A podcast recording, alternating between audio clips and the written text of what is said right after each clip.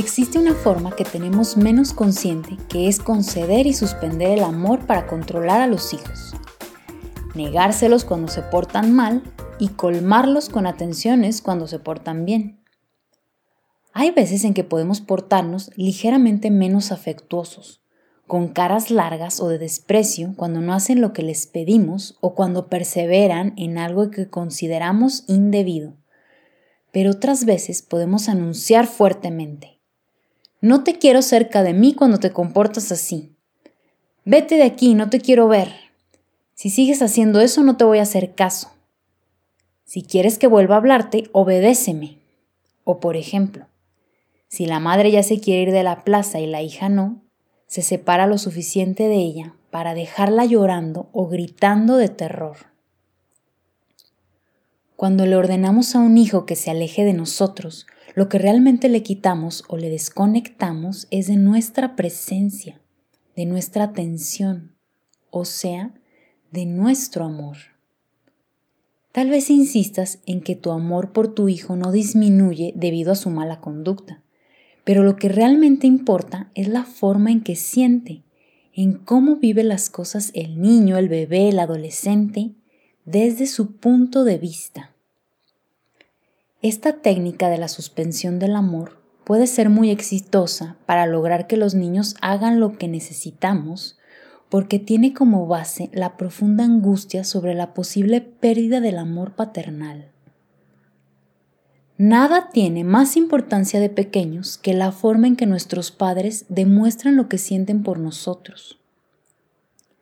La incertidumbre ante eso o el terror a ser abandonados puede dejarnos cicatrices que perduran incluso hasta la edad adulta.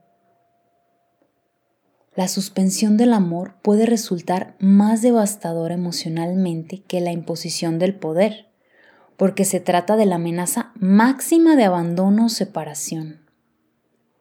El efecto más notable y perdurable que arrastramos hasta la adultez debido a esto es el miedo. Es de suma importancia cuidar nuestros gestos, las formas de comunicar con nuestro cuerpo, las caras de desprecio, de rechazo, las miradas matonas. Comencemos a registrarlas, también observando las caras de nuestros hijos, sintiéndolos. Debe ser difícil para uno como papá o mamá escuchar esto y ya haberlo aplicado a nuestros hijos ya que estamos conociendo las consecuencias y sobre todo el punto de vista y lo que sienten los niños de nuestra vida, ya que pensábamos que lo hacíamos por su bien. Podrías estar, sentimiento, podrías estar teniendo sentimientos de culpa, tristeza o frustración por no poder llevar el tiempo atrás, pero si nos quedamos allí no vamos a cambiar nada, porque el culpable se queda en la culpa pero si nos hacemos responsables, tenemos la oportunidad de resarcir, sanar, compensar el mal causado a nuestros hijos y tener el firme compromiso de ir sustituyendo estas formas punitivas por las de un amor incondicional. Antes de terminar, el reto de hoy consiste en preguntarle a tus hijos, ¿Cómo te sientes después de que te castigo, me enojo, te grito o no te tengo paciencia? O algo que hayamos hecho a nuestros hijos. Si son bebés o todavía no hablan, te invito a que los observes durante el día.